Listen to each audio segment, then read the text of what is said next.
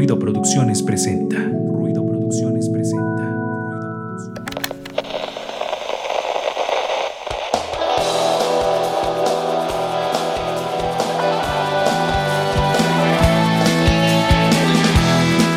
Esto es Ruido de Fondo, un espacio para compartir, difundir y crear contenido cultural independiente. Quédate con nosotros para que juntos Hagamos ruido. Ruido de fondo.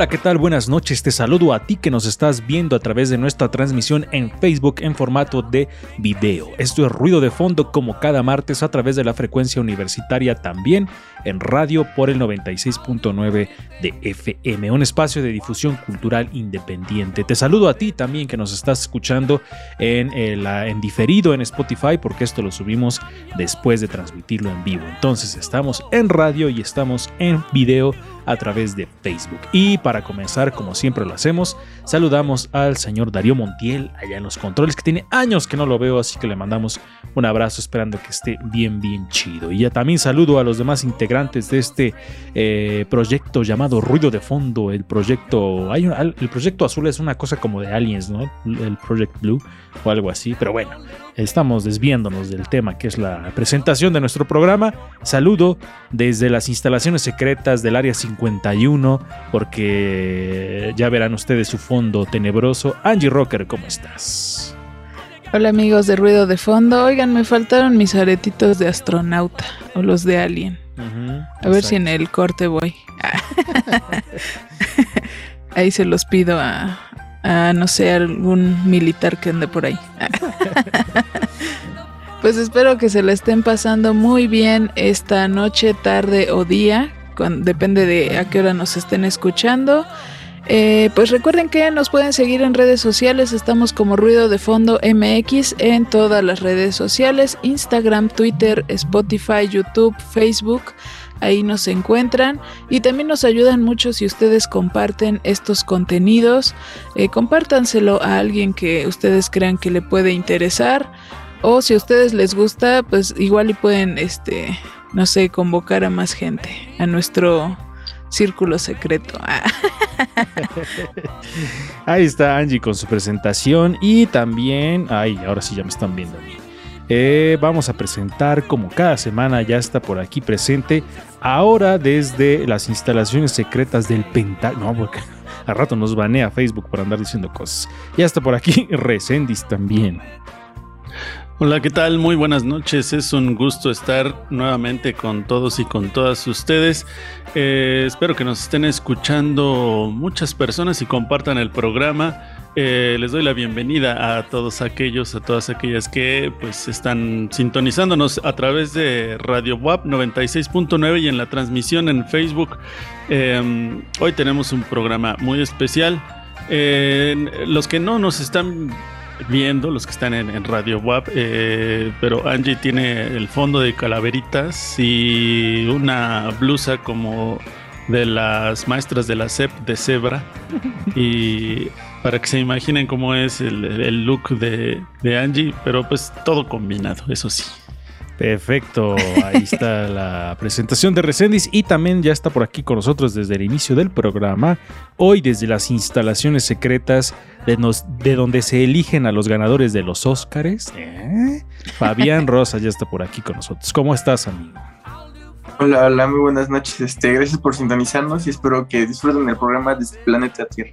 Perfecto. Y hoy vamos a estar platicando sobre el espacio y todo esto inspirado porque pues la nuestra casa que es la Benemérita Universidad Autónoma de Puebla pues va a tener la oportunidad de, representar, bueno, más bien eh, una chica que ya les estaremos comentando más adelante quién, de quién se trata, pues va a poder ir a la NASA Entonces, pues eh, nos inspiramos en esta nota para platicar justamente del espacio. Ya nos estará platicando Angie algunas cuestiones de la música y el espacio. En el caso de Fabián, pues del cine y el espacio, que eso está bastante chido. Y digo, en las propuestas traes algo ya para adelantarnos, entonces pues ya vamos a conocerlo más adelante. Pero por lo pronto, Iniciamos, como siempre lo hacemos, con la memoria histórica de nuestro programa, la memoria histórico sonora, perdón, de nuestro programa, la retrospectiva, hoy dedicada a una de esas mujeres que ha cambiado el rumbo de la música, que ha roto paradigmas y que ha hecho un legado, que ha creado un legado sumamente importante. Así que,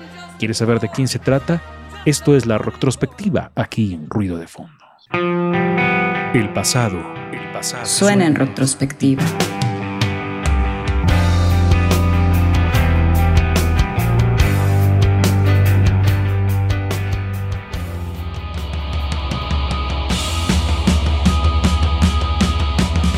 Ella emana una rebeldía espiritual única, una voz potente e hipnótica. Las danzas místicas, el halo esotérico la rodea, una mirada como una daga. Juega con la oscuridad mágico. Una de las mujeres más influyentes en el rock durante el siglo XX, la reina oscura, Siouxsie Sioux.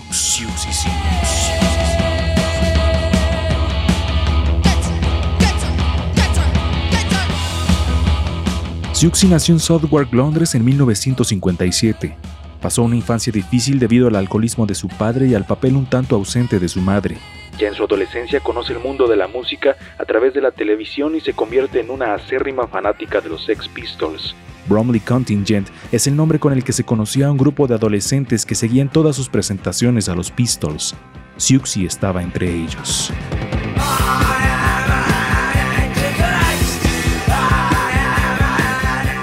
Pero Sioux tomó un camino más allá de ser fan de una banda. Formó la propia para poder expresar lo que sentía y pensaba. Su grupo se presenta por primera vez en el 100 Club Punk Festival. Sin tener preparadas canciones, improvisan en el escenario con Siouxsie recitando poemas y oraciones. Así comenzaba Siouxsie and the Banshees.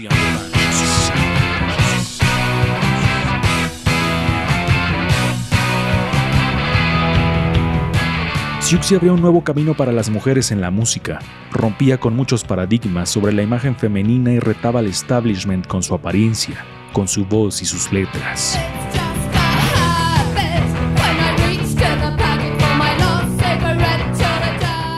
Siouxsie and the Banshees comienzan su camino y son recibidos por el público de buena manera. Poseen un sonido único que evocaba el vacío, la oscuridad y la estridencia.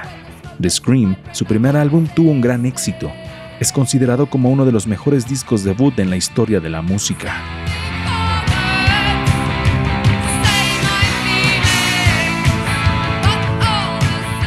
Su segundo álbum afianza el sonido de la banda y también su lugar en el mercado británico.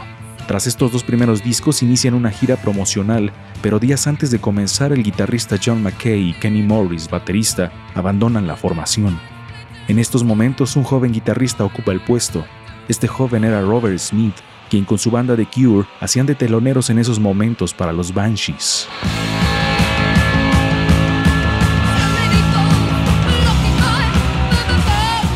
Poco a poco Siouxsie and the Banshees van dejando de lado su influencia directa del punk para adentrarse en un sonido más oscuro como el post-punk y el new wave.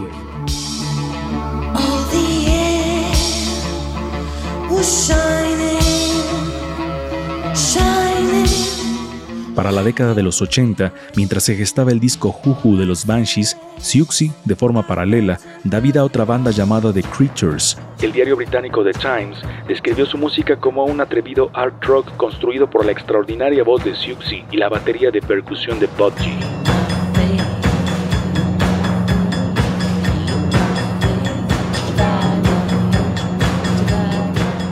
And the Banshees poseen una carrera larga y fructífera hasta su separación en 1996.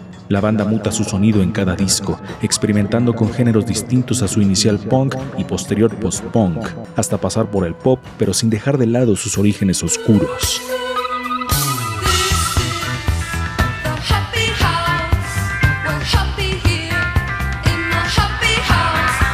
La carrera solitario de Siouxsie inicia con su álbum Mentoray, en este álbum encontramos una mezcla de los estilos elaborados por los Banshees y The Creatures. Pitchfork Media comentó que este álbum fue un éxito total.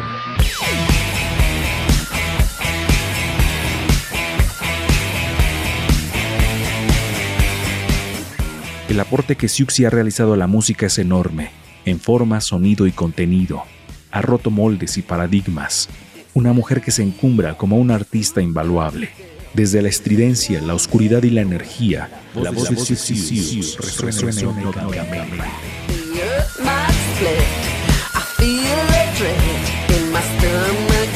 La retrospectiva, en ruido de fondo.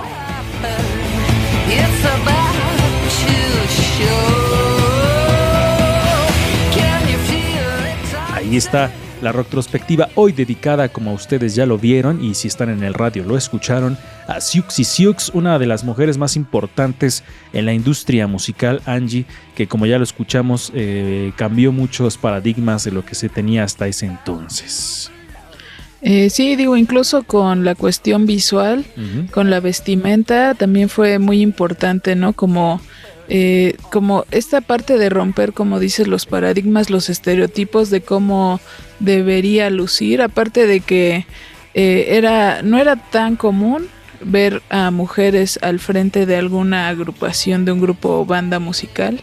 Entonces también creo que eh, es- esa parte está como chida de, de resaltar. Y pues a mí me gusta, me gusta su estilo y me gusta su música.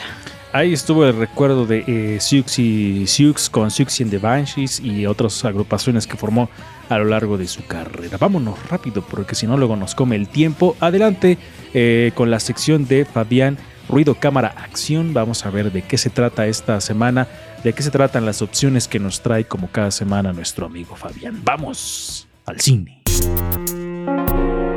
Ruido, cámara, acción.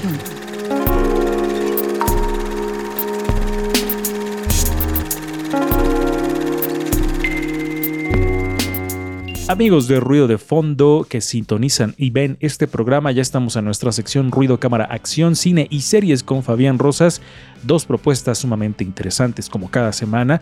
Eh, así que si ustedes quieren pasarse pues un fin de semana, porque ya viene el fin de semana entretenidos viendo algo chido, Fabián les tiene estas propuestas. Adelante amigo con la primera. Va, sí.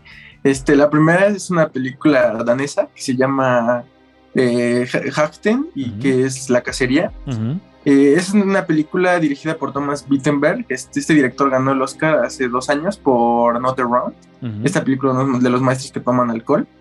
Eh, eh, y esta película básicamente trata sobre un, eh, un profesor de preescolar, Lucas, Ujú. interpretado por Max Mikkelsen, Ujú, ujú. el cual por un ligero juego, por así decirlo, una niña que es una muy cercana a él, eh, empieza a decir que él abusó de ella sexualmente y entonces esto genera un, un ruido en todo el pueblo a tal grado de que él lo tachen ya de un violador o acosador, ¿no? Entonces todo el pueblo se le va encima y a pesar de que esto es falso, es completamente falso porque la niña pues nada más estaba jugando, quería como llamar la atención y esta fue la forma de hacerlo, pero todo el pueblo se le puso en contra, ¿no? Entonces vemos como la reacción del pueblo es bastante fuerte porque pasan cosas muy violentas, cosas muy rudas y como él, su vida pues básicamente se va cayendo de poco en poco, porque la hija aparte de todo era hija de su mejor amigo de la infancia.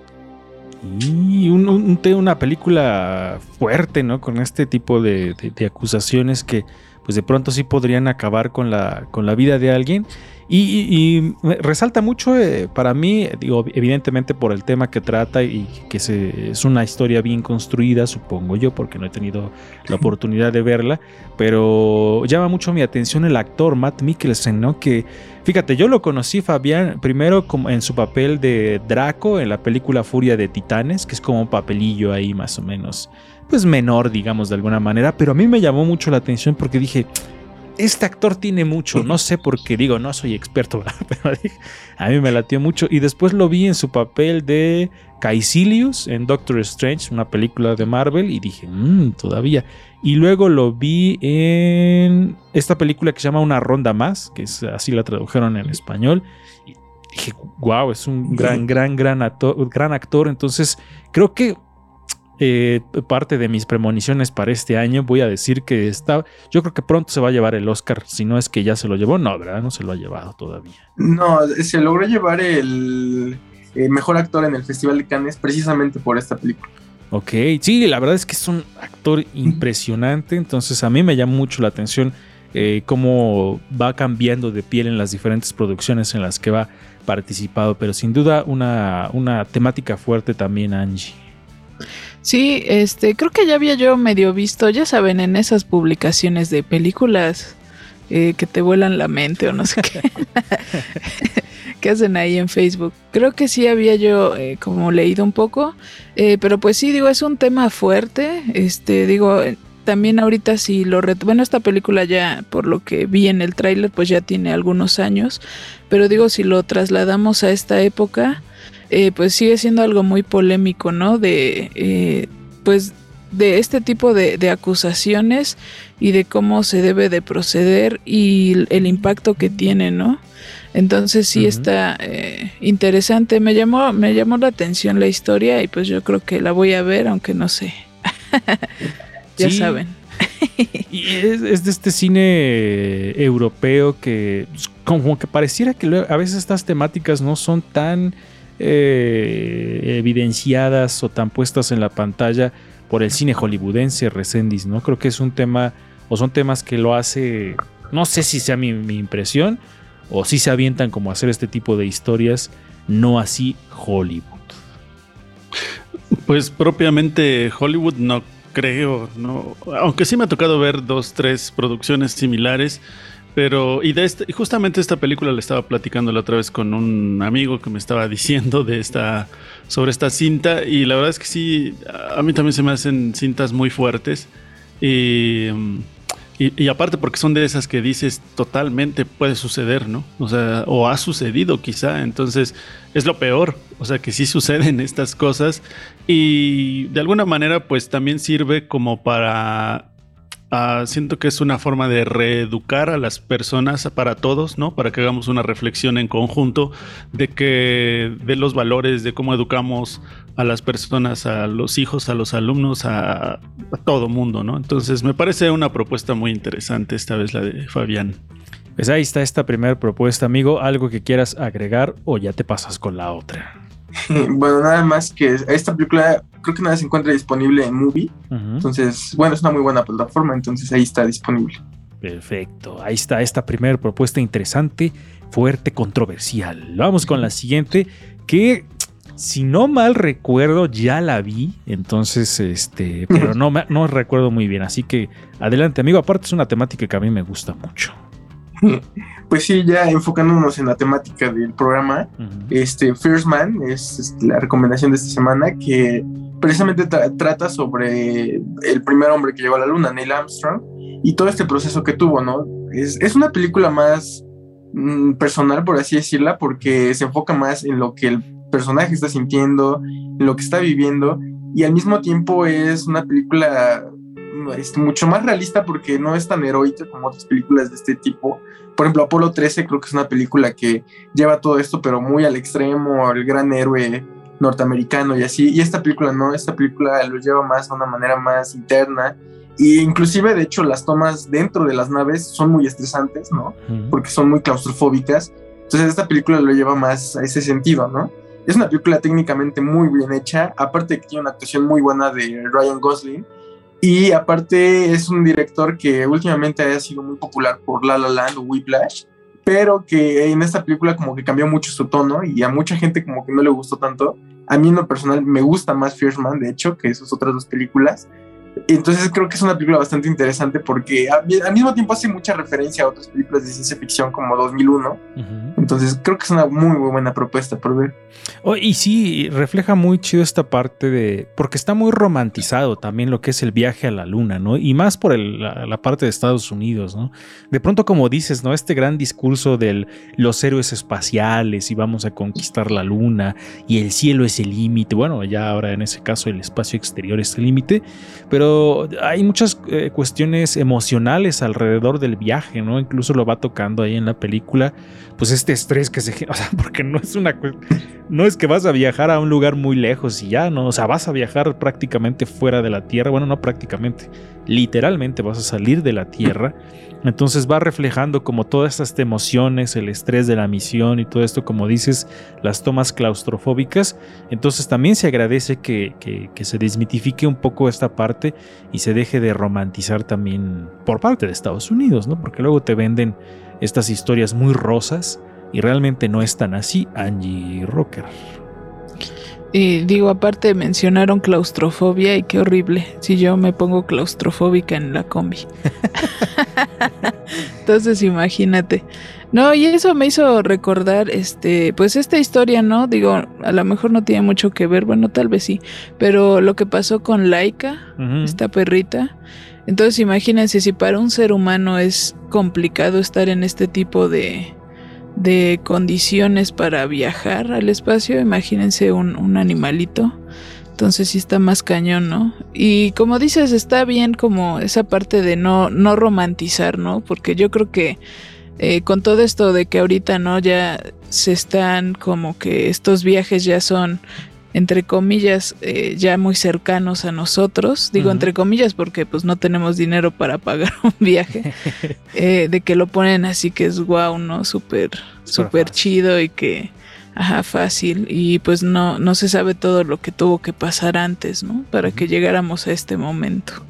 Sí, y, y, bueno, no sé, en el caso, eh, no sé cómo la haya visto la, crítica estadounidense, ¿no? De un poco también quitarle este discurso, como decíamos, medio patriótico al asunto, ¿no? Pero digo, creo que a fin de cuentas también podría servir para eso, pero bueno, una mirada distinta a Resendiz, la que vemos en esta película de First Man. Sí, y además muchas veces nos olvidamos de todo lo que acarrea un suceso de esta naturaleza, ¿no? Eh, desde el cohete, desde la contaminación que se genera, desde esa, esa, esa forma del, del hombre de querer conquistar lo inconquistable a veces y de que se banalice de alguna manera también ese tipo de acontecimientos. Recuerdo, ah, sé que no tiene mucho que ver, pero al mismo tiempo sí, cuando Howard Wolowitz sí es quien se supone que va a ir a la luna, pero al final por un ataque ¿no? de, de- de- de pánico, de, miedo, ¿no? no puede... eh, Es un sueño frustrado, ¿no? Eh. O bueno, más bien va, pero se siente o sea, muy mal, ¿no? Y entonces burlan de él, ¿no? Porque para él era lo más importante. Bueno, me acordé de esto, porque tampoco sabemos eh, y y es difícil, ¿no? Que nos muestren así en su totalidad a todo lo que se somete un astronauta o una persona que pues se dedica, ¿no? A todo esto. Entonces, igual me parece muy interesante, ¿no? Sí, la verdad es que sí. eh, digo, a mí me encanta la temática del espacio en, en las películas, en la ciencia ficción. Y me ha aventado casi todas las películas que hablan sobre este tema. Bueno, de las conocidas, ¿no? Porque supongo que hay muchísimas. Y de de pronto se agradece otro tipo de visión. Ahí están las dos propuestas, amigo. No sé si vayas a agregar algo más. Y si no, hacemos el resumen. Bueno, eh, de igual manera, este se encuentra disponible nada más en renta para YouTube. Ahí fue el único lugar en el que la encontré. Ok, entonces vimos la primera que cuál fue. Eh, la cacería, que está disponible en Movie, y, la, y First Man, que está disponible para renta en YouTube. Ok, perfecto. Entonces ya más adelante en la próxima, en la otra parte del programa, pues ya nos estarás hablando un poquito más sobre el cine y el espacio. A ver qué nos tienes preparado para esta emisión, amigo. Vamos con lo que sigue, que es Mujeres en Frecuencia y Angie Rocker.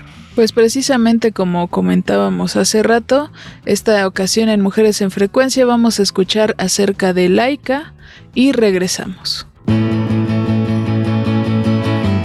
Mujeres en Frecuencia.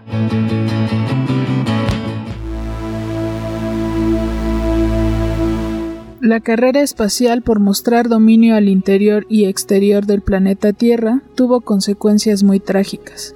En medio de la Guerra Fría, Nikita Khrushchev, quien estaba al mando de la Unión Soviética, exigió algo espectacular para el 40 aniversario de la Revolución Comunista. Así que Sergei Korolev, ingeniero responsable del programa espacial, le propuso enviar un perro al espacio. Era rusa y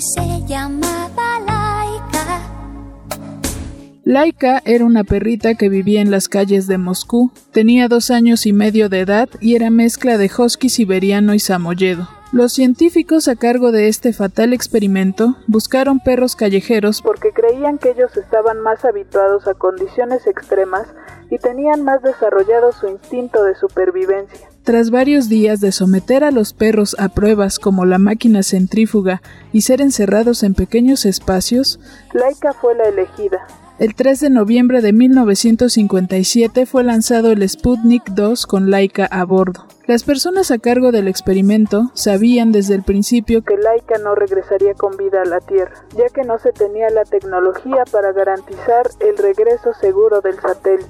Ante el mundo dieron la versión de que Laika volvería en paracaídas. Después dijeron que el alimento de la pequeña perrita tenía veneno para que en el séptimo día muriera sin dolor. Fue hasta 2002 que Dmitry Malashenko, del Instituto para Problemas Biológicos de Moscú, reveló la verdad en el World Space Congress en Houston, Texas. Laika murió a las 5 o 6 horas después del despegue. Su corazón no resistió debido al exceso de estrés y a que la temperatura al interior de la cápsula subió de manera excesiva debido a una falla. El satélite con el cuerpo sin vida de Laika se mantuvo en órbita hasta que ardió al entrar en la atmósfera el 14 de abril de 1958.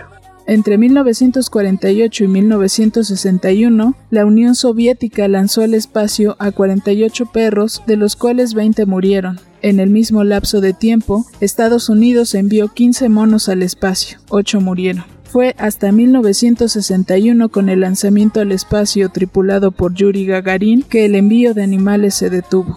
¿El ser humano alguna vez detendrá el desarrollo tecnológico para evitar pasar por encima de los derechos de los demás seres vivos?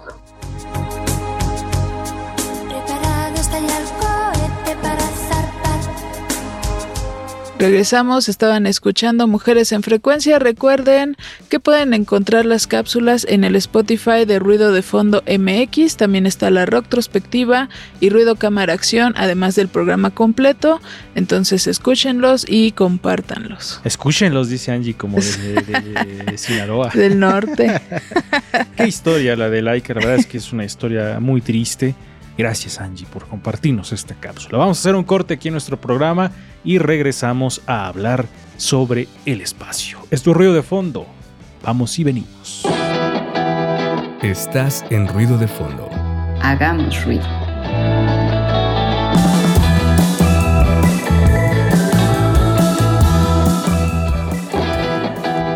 Estás en ruido de fondo. Hagamos ruido.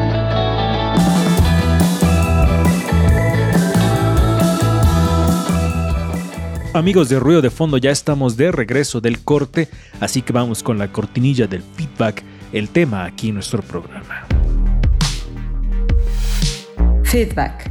Feedback. Temas y entrevistas en Ruido de Fondo.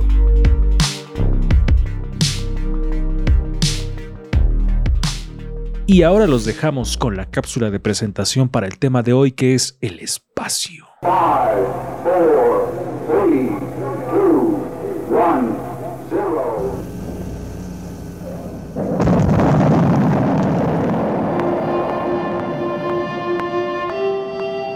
Existen dos posibilidades, que estemos solos en el universo o que estemos acompañados. Ambas son igualmente aterradoras.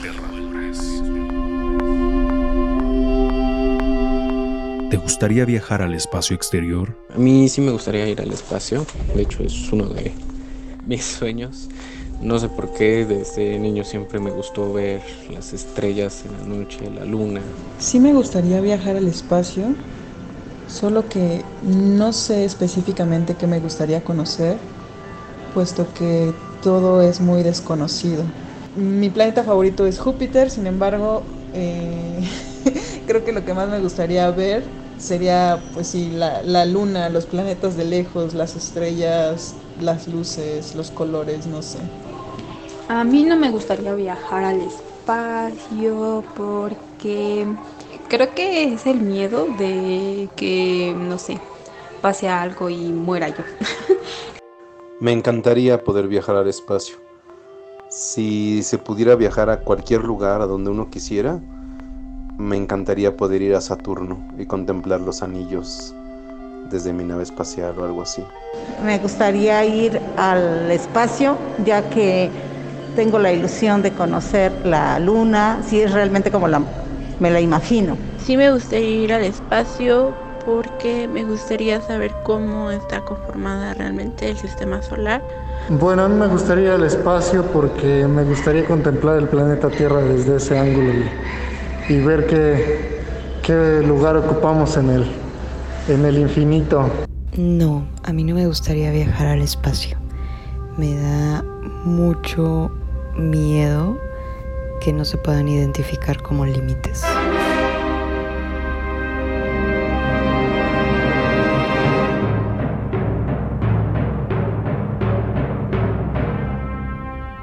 Ahí estábamos escuchando la cápsula de presentación para el tema de esta emisión, el espacio. Y les decíamos al inicio del programa que es un poco inspirado pues por esta este, alumna de la Universidad de la Benemérita Universidad Autónoma de Puebla que va a tener la oportunidad, amigos, de viajar a la NASA. Y quiero leerles parte del boletín que se publicó por parte de la universidad porque la verdad está bastante chido, amigos. Así que escuchen con atención. Ana Cristi Martínez eh, López, estudiante de sexto semestre de la preparatoria Tepeaca de la UAB, es uno de, las 60, de los 60 seleccionados a nivel mundial para participar en el International Air and Space Program de la Administración Nacional de Aeronáutica y el Espacio, mejor conocido como NASA, donde se realizará una instancia de cinco días. En esta visita se realizará en noviembre próximo en Huntsville, Alabama, Estados Unidos.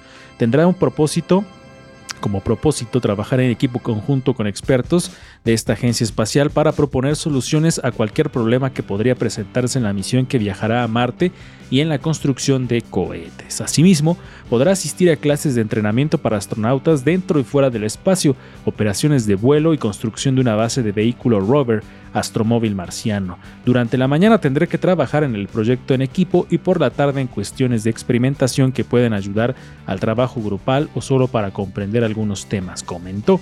Para ser uno de los afortunados seleccionados de este programa, Ana Christie presentó un proyecto de adaptación a los paneles solares de los rovers que son dirigidos a Marte.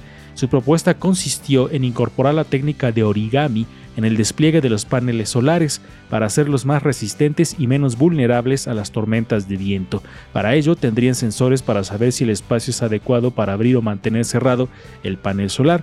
Esta idea la tomó de las obras arquitectónicas que incorporan esa técnica y las cuales observó en videos. Ir a la NASA es el sueño de Ana Cristi Martínez López, la menor de tres hijos que de, desde pequeña se propuso algún día conocerla, aunque no imaginó tener acceso a, a sus laboratorios, museos y parques de experimentación para entrenar como un astronauta. Para mí significa un gran sueño cumplido. Es un gran reconocimiento para mí, mi familia y amigos. Ahí está parte del boletín que publicó la Universidad Autónoma de Puebla por Ana Cristi que tendrá la oportunidad entre 60 seleccionados a nivel mundial para asistir a la NASA. Qué cosa tan chida Angie Rocker, la oportunidad que tiene Ana Christie para poder asistir a estos entrenamientos, a esta estancia de cinco días allá en la NASA.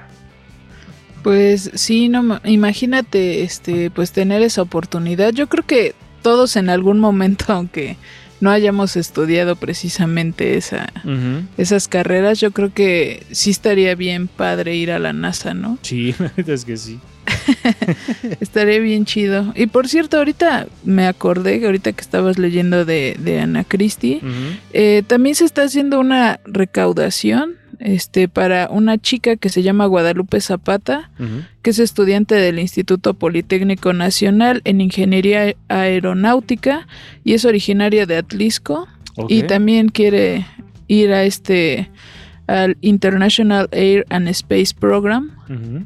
Entonces, pues andan recaudando fondos para esta chica. Entonces, ahí si, si quieren apoyar, busquen la cuenta de Staiku en Instagram, ahí está. Y por cierto, aquí un dato que apenas...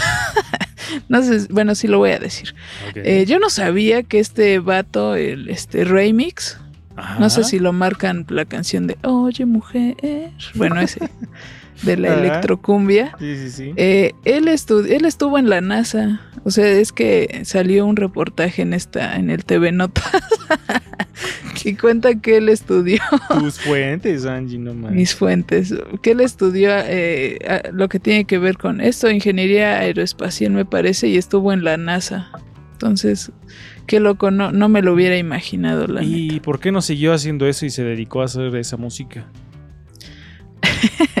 Pues dice que eh, después regresó a trabajar a San Luis Potosí, me parece, eh, pero que era demasiado este, estresante para él, como tener, eh, como tener el peso de que tengas un proyecto tan importante que cueste tanto dinero y que podría salir mal o podría llegar a afectar a alguien, entonces que le dio mucha ansiedad como a Chems y mejor se retiró. Pero sí es ingeniero. Bueno, pues cierto. saludos a Ana Cristi, que, que es su sonido, que al parecer Y a Remix también. Y a Remix, veces es medio complicado. Digo, pues es súper complicado en este tipo de proyectos, pero bueno. Está, ahí está la nota del que nos comparte de Remix. Y es que el espacio exterior, amigos, es una cosa que a todos nos llama la atención de diversas maneras. A mí siempre me ha, me ha causado demasiado interés, curiosidad, este hecho de que realmente lo que estamos viendo es como una fotografía del pasado. O sea, no es, no, cuando vemos cosas del espacio, no estamos viendo cosas realmente que estén sucediendo en tiempo real. Por la cuestión de los años luz y ese tipo de cosas, de cómo se mide la distancia y el tiempo en el espacio, en realidad lo que estamos viendo son fotografías viejas de algo que ya sucedió. O sea, las fotos de planetas y así, ya tiene, ya pasaron muchos años desde que nosotros nos está llegando esa información. Es una cosa que me vuela la cabeza completamente, cómo se manejan el tiempo y el espacio en estas cuestiones de la astrofísica y de la astronomía. Siempre me ha parecido algo sumamente interesante. Pero también el espacio exterior, amigos, y ya lo veíamos en la sección de cine con Fabián ha sido muy, eh, muy, eh, retratada en, en- en las películas. Entonces yo creo que Fabián nos va a comentar ahorita algo sobre el cine y el espacio también. Adelante, amigo. Ajá, sí, justo eso. El cine ha retratado mucho el espacio. Desde sus principios, este, pensaba en Georges Méliès, que pues, fue, un- fue de los primeros cineastas y él, su, una de sus películas más icónicas, yo creo, es Viaja a la Luna, ¿no? Una película en la que se basó en la novela de Julio Verne. Y él, precisamente, ¿no? Por esa curiosidad de descubrir qué hay en el espacio, si hay vida, qué hay en el, más allá de, de este planeta, hizo esta película que hoy en día es un icono del cine y al mismo tiempo generó este género en, en el cine, ¿no? Eh, gracias a él es que se hicieron muchas películas como 2001, Dicen el espacio, Star Wars, este, todas estas películas fueron influenciadas por él y tecnológicamente pienso que estas películas han influenciado mucho en, en buscar desarrollar más tecnología para poder hacerlo más verídico, ¿no? Este, en su momento 2001 fue muy revolucionaria por ese sentido. Hoy en día es como un poco común porque ya hay muchas como tecnologías, pero aún así hay películas como Dune o inclusive Gravedad que tienen tecnologías muy interesantes a la hora de grabarse que te hacen verdaderamente te hacen creer que estás en el espacio. Creo que a Gravedad hubo un periodista que no sé si por distracción, pero Sí. preguntó a Alfonso Cuarón si qué se sentía haber grabado en el espacio, ¿no? Sí, es cierto, no me acordaba de esa, de esa anécdota que hubo ahí con la película de Cuarón. ¿no? Digo, a lo mejor sí por los nervios, ¿no? Pues imagínate tener ahí a Cuarón enfrente y luego una película del espacio, pues se te ocurre la tontería de ¿y cómo es grabar en el espacio? Pero bueno, representa un, reto importante para los cineastas Angie Resendiz, eh, Fabián, el hecho de cómo reproducir al- algo a donde no vas a ir nunca, ¿no? Bueno, eso, eso es muy común, ¿no? Que, la mayoría de nosotros nunca vaya al espacio. Pero dices, ¿cómo le haces, no? Y creo que también eh, Nolan tuvo ahí una el acierto de recrear, creo que las naves completas. Una cuestión ahí por ahí hizo para, para lograr Interstellar, ¿no, amigo? Sí, sí, él usó mucho, de hecho, él regresó mucho a las técnicas de Stanley Kubrick y tanto usó maquetas como verdaderamente mandó construir el interior de las naves para que se sintiera más realista todo. Y ahorita, como dato curioso, Tom Cruise creo que su propósito es ahorita grabar una película en el espacio, que sería la primera que, que lo hace, ¿no? Se está buscando la tecnología para llevarlo y para tener la cámara, ¿no? Porque pues, también crear una cámara para el espacio debe ser difícil. Ay, ya Tom Cruise, siéntese señor, ya. el que quiere hacer todo en el cine. Y ya Top Gun y le, le- le dieron la palma en el Festival de Cannes y ahora quiere grabar en el espacio y todo quiere hacer ese señor. Pero bueno, sin duda un reto importante el que se avecina para querer hacer eso. Adelante, Resendis, con lo que ahora nos vas a compartir sobre el espacio y exterior. Creo que se ha minimizado la forma de ver el, el espacio, el universo o el cielo. Eh, recordé un cuento, estos cuentos de Cortázar, ¿no? Este oso de las cañerías, que se anda ahí limpiando las cañerías y luego sale y hay una parte donde dice y, y sale por la chimenea y luego eh, dice algo como que se arroja a la alberca salpicada de estrellas, a la alberca que está arriba, ¿no? Salpicada de estrellas. Mm, y también escuché una historia, no sé dónde, que cuando, cuando que se, está relacionado con el enamoramiento, que cuando estás arriba, o bueno, es de, es de noche, estás viendo las estrellas y entonces te acuestas en el techo de la casa y solamente estás viendo y te concentras en todas las estrellas, pero luego llega un momento en el que solamente ves una sola y entonces esa estrella se adueña de ti y ya no ves la inmensidad de todo lo demás, entonces es cuando realmente sientes miedo y se relaciona con el, con el estar enamorado, ¿no? Entonces hay tantas cosas que se pueden decir del universo, pero al mismo tiempo es como, yo lo veo, es como esa sensación que no sé si les ha pasado que cuando están en el mar, y de repente, bueno, y luego ya está oscuro y luego ves el mar y es una, es una mancha negra absoluta, ¿no? En donde no ves nada y realmente llegas a sentir como, incluso he estado parado enfrente del mar en la noche con donde no hay nada de luz y es como una cortina negra. Entonces se funden el, el mar el- y el cielo y, y de verdad es como un abismo. Saltar al abismo es como saltar al espacio, saltar a la nada, es, es algo muy complejo. Bueno, estaba yo pensando en ello. Y también me llamaba mucho la atención eso que estaba ya diciendo Lalo hace rato, ¿no? De este, de esta, de este dato que cómo lo resuelven. O sea, ¿qué es lo que piensan ustedes? Que, que lo que vemos, lo que vemos arriba de- en el universo no es, no es lo que, no es lo que vemos en realidad, ¿no? Sino que es el pasado. Porque por la diferencia de los años luz, lo que, por ejemplo, la luna ya se, en- eh, o sea, la vemos desfasada en tiempo porque ya cambió en segundos, el sol también, ¿no? Lo que era en 8 minutos más o menos de, de- de distancia. Eh, pero por ejemplo hay estrellas que llevan muertas 4.2 años más o menos. Entonces, e- en efecto, lo que estamos viendo, ni siquiera, ni siquiera nosotros alcanzamos a entender lo que estamos viendo. Exactamente. Sí, y no, y no les pasa, bueno, no sé si han tenido la oportunidad de ver la luna o algún planeta con un telescopio. Y también esa parte de, de- digo, como las mediciones van cambiando.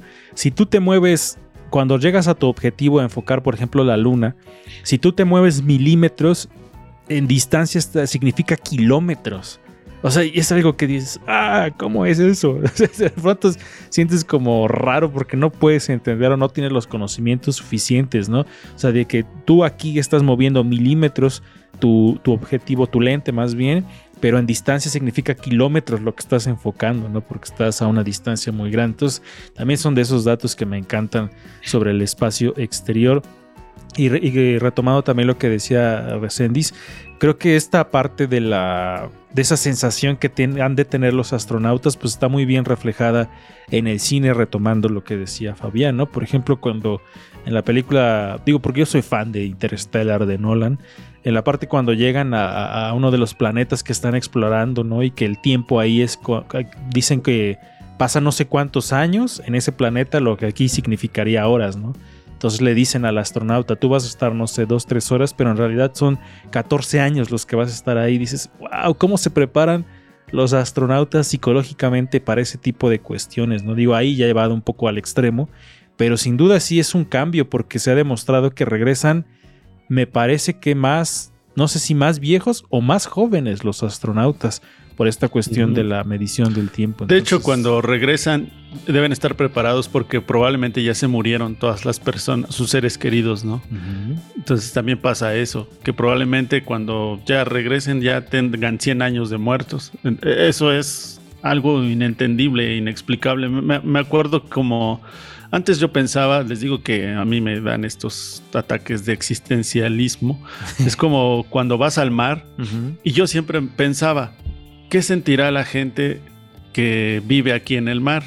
Y no me gustan estas palabras, pero han normalizado ver el mar.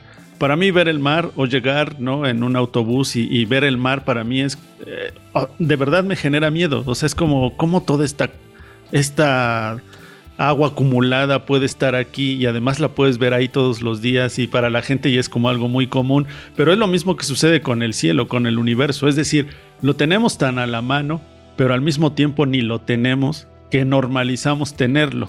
o sea, es mm. como no sabemos nada de lo que hay ahí, pero ahí está. Y además es inalcanzable. Sí, de pronto te, plantea cuestiones filosóficas y psicológicas el pensar en el espacio exterior. Y me acordé mucho de esa escena, Fabián, de, no sé si has visto, eh, yo creo que sí, el planeta de los simios, pero la original, la, setentera, ¿no? El, final de la película cuando eh, se dan cuenta que estaban en la Tierra, ¿no? Y dices, ay, es como muy feo. No sé, ¿a ti qué te pareció esa película, amigo? Bueno, también, ahorita que nos digas esto del planeta de los simios quiero que nos hagas como que tu top de películas del espacio exterior en lo que Angie nos habla del espacio y la música. Pero adelante con lo del planeta de los simios. Sí, justo también cuando estaban hablando del tiempo, esa fue mi, referencia que pensé, mm. porque Planeta de los Simios es de mis películas favoritas, entonces, mm. y, y, sí es muy choqueante, ¿no? Eso de, porque toda la película también te mete la idea de, ¿será el planeta Tierra? ¿Será un planeta? ¿Qué planeta es? ¿no? Y al final te llega la revelación de que, oh, sorpresa, era el planeta Tierra siempre, ¿no? Que como dato curioso, eh, para querer vender un poco más, dieron el spoiler en el póster. Entonces a mucha gente que vio el póster ya no se sintió tan impactada a la hora de ver la película. Sí, pero es de esos clásicos del, cine sobre el espacio, ¿no? Sobre los viajes, sobre otros planetas y que te plantees esa, e, e, esa incógnita de qué va a pasar o cómo es el espacio, pero en realidad al final de la película te muestran que era pues nada más que la Tierra. No digo, ya no es spoiler, porque ya películas de más de 20 años ya no son spoilers. Entonces se tiene permitido. Pero también alguien, alguien que creo yo que ha reflejado esta sensación mm, muy rara, como melancólica, extraña y todo en la música, Angie, es David Bowie con eh, Space Oddity, ¿no? Es, a mí es de mis canciones favoritas en la vida y cómo, cómo habla sobre el viaje del mayor Tom es algo impresionante, Angie Rocker. Sí, pues esa canción de por sí es muy triste. O sea, a mí, a mí me pone muy triste esa canción. Sí, a mí también. y justo, bueno, ahorita que, paréntesis, ahorita que estaban diciendo todo eso, ya me desbloquearon como tres miedos. Porque así pasa, ¿no? De repente mencionan cosas y se te desbloquean miedos que no sabías que tenías. pero, pero pasando a la música, bueno, también eh, quería darles aquí un dato que encontré en la página de la NASA, ciencia.nasa.gov, eh, que dice que, bueno, hicieron una especie de, de ejercicio, un proyecto que asigna sonidos a datos desde el espacio. Entonces con estos datos recopilados por los telescopios eh, lo convierten a tablas gráficos e imágenes y ahora lo están haciendo a sonidos para hacer como un proyecto de sonificación dirigido por el Observatorio de Rayos X Chandra de la de la NASA y el programa Universe of Learning de la NASA y que se transforman datos de los telescopios más poderosos del mundo en sonidos entonces, para darnos como una idea que sí ha de estar un poco, yo creo que sí ha de dar un poco de miedito. Sí, no manches. Porque de hecho también tienen otro proyecto que se llama, espérenme ahorita les digo el nombre, ah, que estaban haciendo como una especie de playlist de 14 pistas de audio que se llama Uh, esperen, se llama es que Sinister Sounds of the Solar System.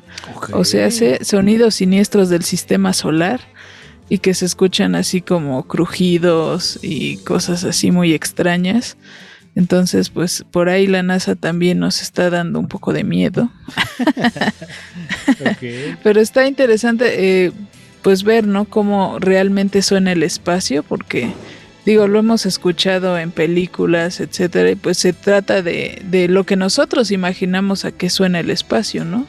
porque en sí en el espacio pues no hay no hay sonido. Entonces también esa parte de estar medio ¿Y qué, qué pasaría si, si el, el- de repente uno piensa que el espacio es infinito y pasa como en la película? No sé si ya vieron, porque también será otro spoiler, pero si ya vieron Truman Show.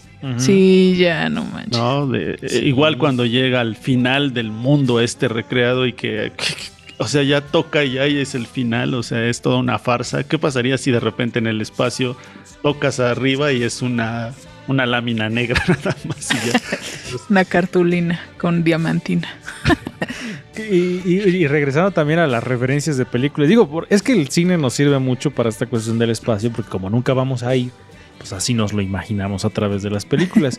Pero también se acuerdan del final de Hombres de Negro, de la primera, que es eh, que se va de la canica. De la canica, exactamente. ¿no? Ah, también esa- ese final me pone muy de nervios, porque dices, rayos, nunca vamos a saber exactamente eh, cuán grande es el espacio y a dónde termina y si termina, qué es lo que sigue y ese tipo de cuestiones. Y abonando también un poco a, la- a lo que compartía Angie, ustedes pueden meterse a la página de la NASA y hay una parte donde, donde eh, es una, un sitio web que puedes oír cómo se oiría tu voz en Marte.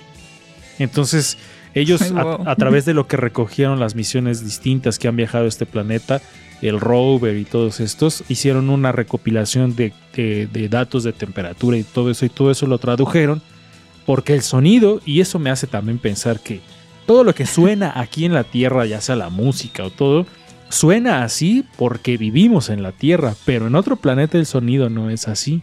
Entonces decían que Marte por su atmósfera y su temperatura y tal, las cosas suenan distinto. Entonces, porque eso es lo que afecta al sonido. Y con todos los datos que recopilaron, tú puedes escuchar cómo se oiría tu propia voz en Marte.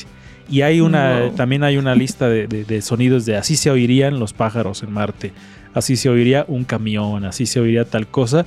Y es una cosa así como, ¡ay! Se escucha bien extraña. Entonces vayan a la página de la Entonces no tiene, no, o sea, entonces sí tiene lógica un poco eso de que los extraterrestres que vienen a la Tierra hablen de esas, de esas formas tan extrañas. O sea, porque entonces la, la voz de ellos o sus sonidos aquí pues, suenan muy distintos a como suenan en el lugar de donde vienen, ¿no? Sí, sí, cierto. Como los que los, los, marcianitos de Marcianos al ataque que. ¿Cómo hacían? Este. Que hablaban de una manera. Que hacían los marcianitos de esa película. Que por cierto está muy, muy chida. Pero ya para ir cerrando este tema del espacio, a ver, Fabián, tus, tu top de películas sobre el espacio para que pues también vayamos a verlas. Pues, bueno, definitivamente 2001 es en el espacio, creo que es un gran clásico. Claro. Mm, este también estaría Gravedad, creo que no es la gran película filosóficamente hablando, pero técnicamente creo que te refleja muy bien lo que podría ser estar en el espacio. Y bueno, The Martian, que es de un astronauta que se pierde en Marte, creo que también es una propuesta interesante. Ok, ¿No consideras Interes- Interstellar, amigo? ¿Dejaremos de ser amigos en este programa? también sabes, hay otra, digo, Alien también podría entrar ahí. es- Alien. eh, y esta película que... Star Wars. Bueno, sí es cierto, tienes razón, Angie, Star Wars.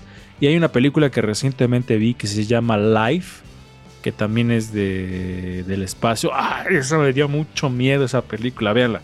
Está muy buena, se llama Life. Armageddon. Ah, bueno, el planeta de los simios también podría ser, del espacio. Y les iba yo a decir de otra, pero no Star recuerdo. Trek es serie, ¿verdad? Pero también es película. Ah, también tuvo película. Sí, sí, es cierto. Pero bueno, ahí están estas recomendaciones y el tema del espacio. Se nos ha acabado el tiempo. Nuestra nave espacial se está quedando sin combustible. Vayámonos despidiendo. Vámonos, Resendis. Estaba buscando una canción, ahorita no la recuerdo, que también es muy famosa, que habla sobre el espacio, pero bueno, para allá la siguiente, a ver si, si lo recordamos. Un tema muy complejo, la verdad. Eh, esperemos que no hayamos desbloqueado miedos como los de Angie para las y los ruido escuchas, pero bueno, búsquenme como Resendis Monero en las redes, en el universo de las redes sociales. Angie Rocker. Pues a mí me encuentran como Angie Rocker Música o Angie Rocker Musi en Twitter. Y pues ahí déjenos en los comentarios ustedes qué, qué, qué miedos se les desbloquearon y qué les gustaría conocer del espacio. Fabián Rosas. Este, muy buenas noches y gracias por habernos escuchado y como es larga vida y prosperidad, ¿no? Justo eso les iba a decir, despidámonos todos así. Bye, nos vemos. Como el señor Spock. Bye.